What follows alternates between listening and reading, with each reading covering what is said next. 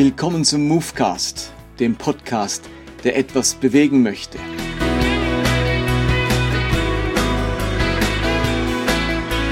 Mein Name ist Martin Benz und jetzt geht's los.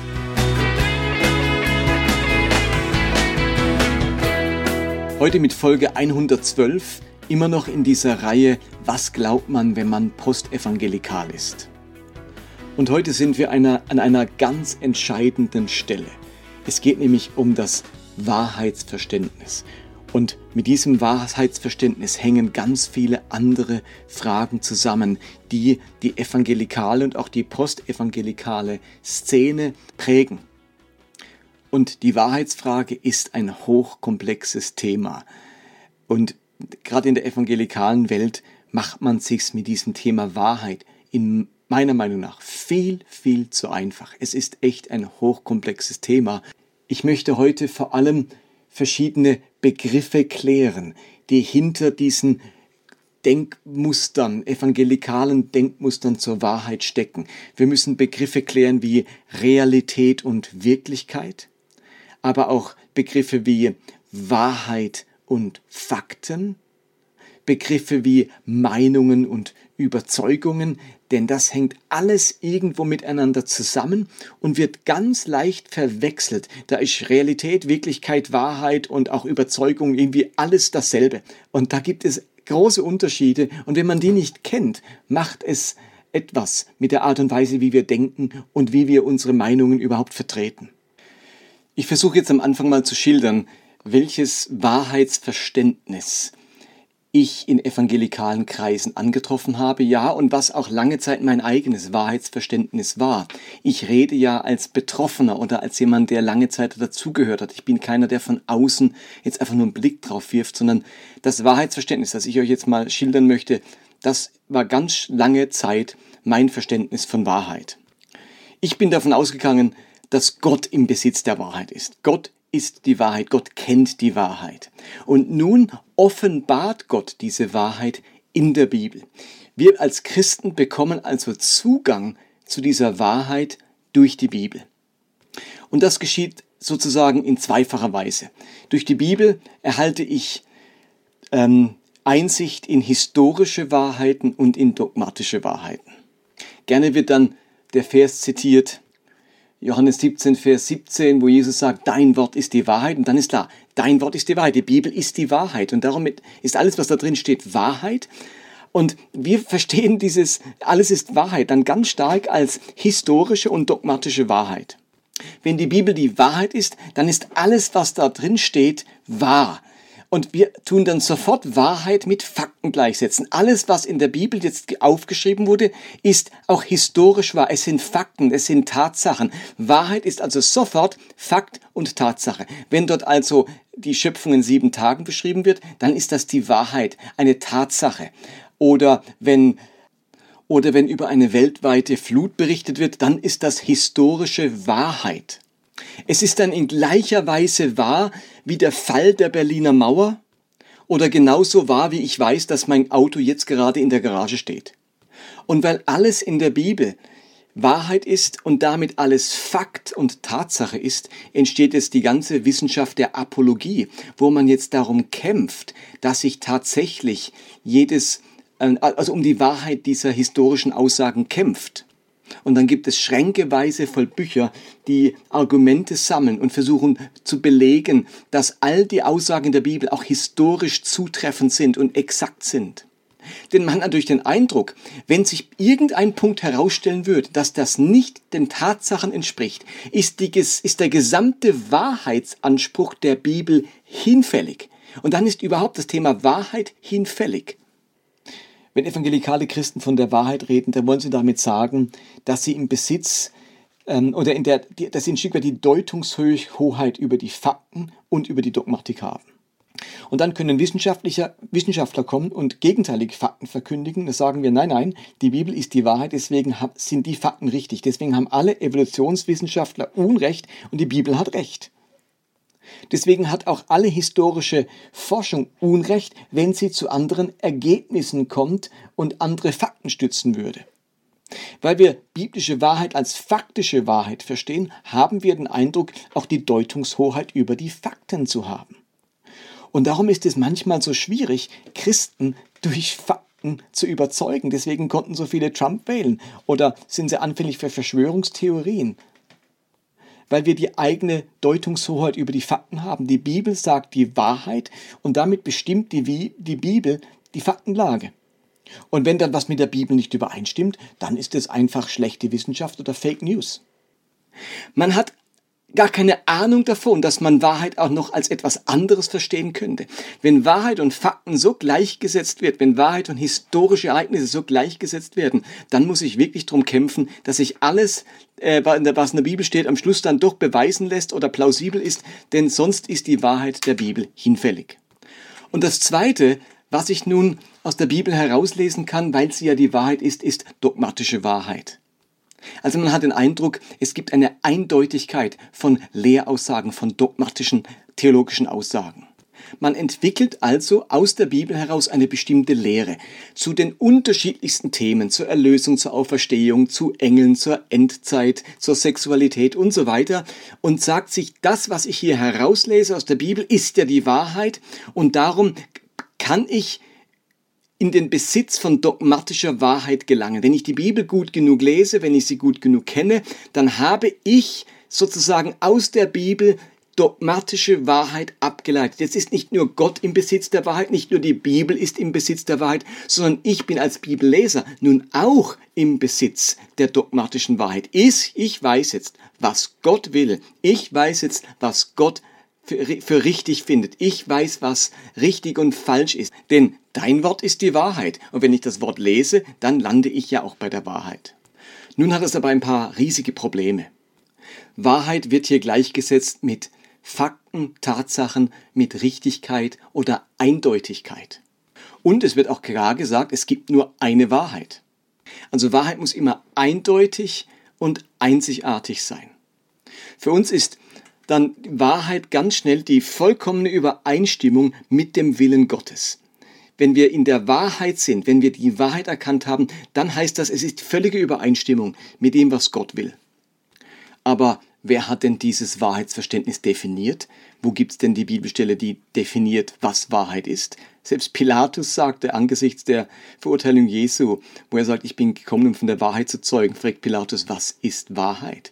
Ähm, ja, dein Wort ist die Wahrheit, aber was heißt denn Wahrheit? Wie füllen wir diesen Begriff? Welche Gedanken kommen uns, wenn wir von dem, dem Begriff Wahrheit hören? Welche Vorstellungen schwingen damit? Ein weiteres Problem ist, dass man natürlich nicht der Einzige ist, der diesen Wahrheitsanspruch erhebt. Dann innerhalb des Christentums gibt es ganz unterschiedliche dogmatische Auffassungen, un unterschiedliche Auffassungen, was richtig und falsch ist, was Gottes Wille entspricht und nicht Gottes Wille entspricht. Das sehen wir durch die ganzen Kirche, durch die ganzen Kirchengeschichte hindurch, aber auch aktuell haben ganz unterschiedliche christliche Strömungen, unterschiedliche dogmatische Überzeugungen und alle würden vielleicht behaupten, wir haben die Wahrheit gepachtet, wir wissen, was wahr ist, wir wissen, was Gott will. Also das ist ganz schnell passiert, dass man den eigenen Wahrheitsanspruch äh, absolut setzt.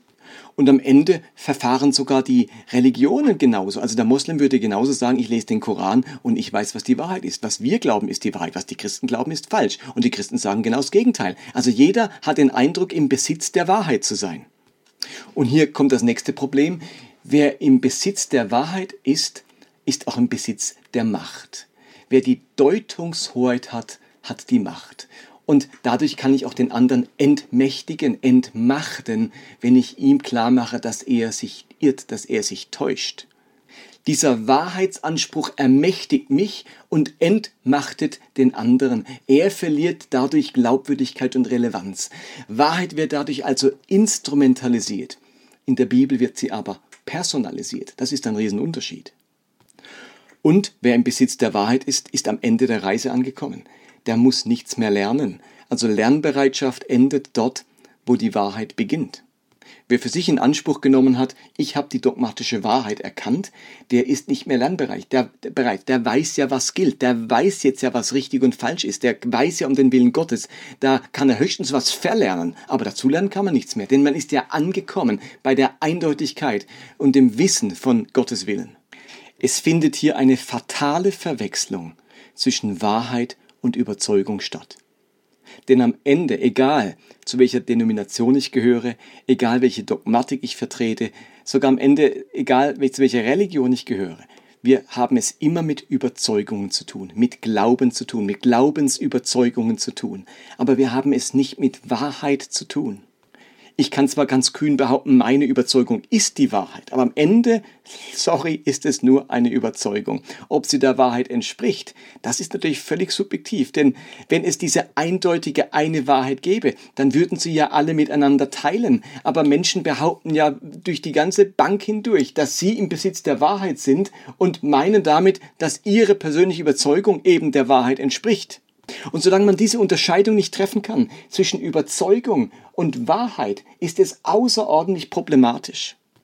Dieses Missverständnis, dass meine Überzeugung die Wahrheit ist, war über viele Jahrhunderte, Jahrhunderte hinweg Kriegstreiber auf der ganzen Welt. Es war die Ursache für Inquisition und Intoleranz, weil man die Meinung, die man hatte und wo man genau wusste, dass andere eine andere Meinung haben, aber als absolut gesetzt hat, mit der Wahrheit gleichgesetzt hat. Und jetzt hat man die Legitimation gehabt, die Überzeugung der anderen abzuwerten. Das ist ja nur eine Meinung, meins ist die Wahrheit und dann kann ich eben äh, mich, dann ermächtigt mich das, entsprechende Konsequenzen zu ziehen.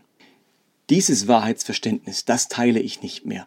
Das habe ich tatsächlich hinter mir gelassen. Das ist für mich tatsächlich ein ganz stark evangelikales Relikt und im postevangelikalen findet man andere Zugänge zum Thema Wahrheit. Und darauf möchte ich jetzt noch eingehen. Ich glaube, dass es ganz wichtig ist, ein weiteres Wahrheitsverständnis einzufügen. Es ist eben zu wenig, Wahrheit immer nur als faktische oder historische Wahrheit zu sehen, Wahrheit, die man überprüfen und verifizieren kann. Es gibt in der Bibel ganz vieles, was ich dichterische oder poetische Wahrheit nennen, nennen würde. Also unsere menschliche Existenz ist ja geprägt von den unterschiedlichsten Erfahrungen. Leidenschaft, Kämpfe, Liebe, Hass, Rache, Furcht, Mut, Hoffnung, Enttäuschung, Erfolg, Scheitern und so weiter. Das sind die Wirklichkeiten unserer Existenz. Und schon immer haben Menschen Sprache benutzt, um diese Realitäten, um diese Wirklichkeiten und ihre Auswirkungen zu beschreiben.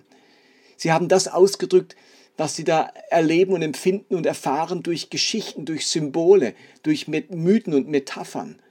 Diese Geschichten und Metaphern, die wurden immer wieder weitererzählt, um die Bedeutung menschlicher Erfahrung zu vermitteln. Vätern haben das ihren Söhnen vermittelt, Großväter ihren Enkeln, Lehrer ihren Schülern und so weiter. Und wenn man jetzt zum Beispiel so einen, nehmen wir mal so einen Satz wie, ah, das ist eine ganz schwierige Entscheidung. Da schlagen zwei äh, Seelen in meiner Brust, da schlagen zwei Herzen in meiner Brust. Ja, das ist jetzt die, eine spannende Aussage. Ist das wahr, dass zwei Herzen in meiner Brust schlagen? In Bezug auf die Schwierigkeit der Entscheidung, dass es mir ganz schwer fällt, hier eine klare Entscheidung zu treffen, ist das absolut wahr. Ja, da schlagen zwei Herzen in meiner Brust. Aber faktisch, ich könnte das sagen medizinisch, ist natürlich, ist das natürlich Quatsch. Es schlagen nicht zwei Herzen in meiner Brust. Wie funktioniert ein Körper mit zwei Herzen? Wer hat ja zwei Blutkreisläufe und so weiter? Kann man weiterleben, wenn das eine Herz stehen bleibt? Alles Quatsch. Das ist keine medizinische Wahrheit und es ist trotzdem wahr. Also dieser Satz macht deutlich, dass etwas wahr sein kann, ohne faktisch wahr zu sein. Manchmal fühlt man sich eben, als würden zwei Herzen in einer Brust schlagen. Man kann sich nicht entscheiden, ähm, weil man beide Dinge wertschätzt oder liebgewonnen hat oder als unverzichtbar empfindet. Und um solche Erfahrungen und inneren Befindlichkeiten, innere Wirklichkeiten zum Ausdruck zu bringen, brauchen wir Dichtung, brauchen wir Geschichten, Bilder, Verse, Metaphern und Sprachfiguren. Sie helfen uns, die Wahrheit eines Ereignisses oder eines Momentes oder einer Erfahrung zu artikulieren, die nicht durch bloße Fakten ausgedrückt werden können.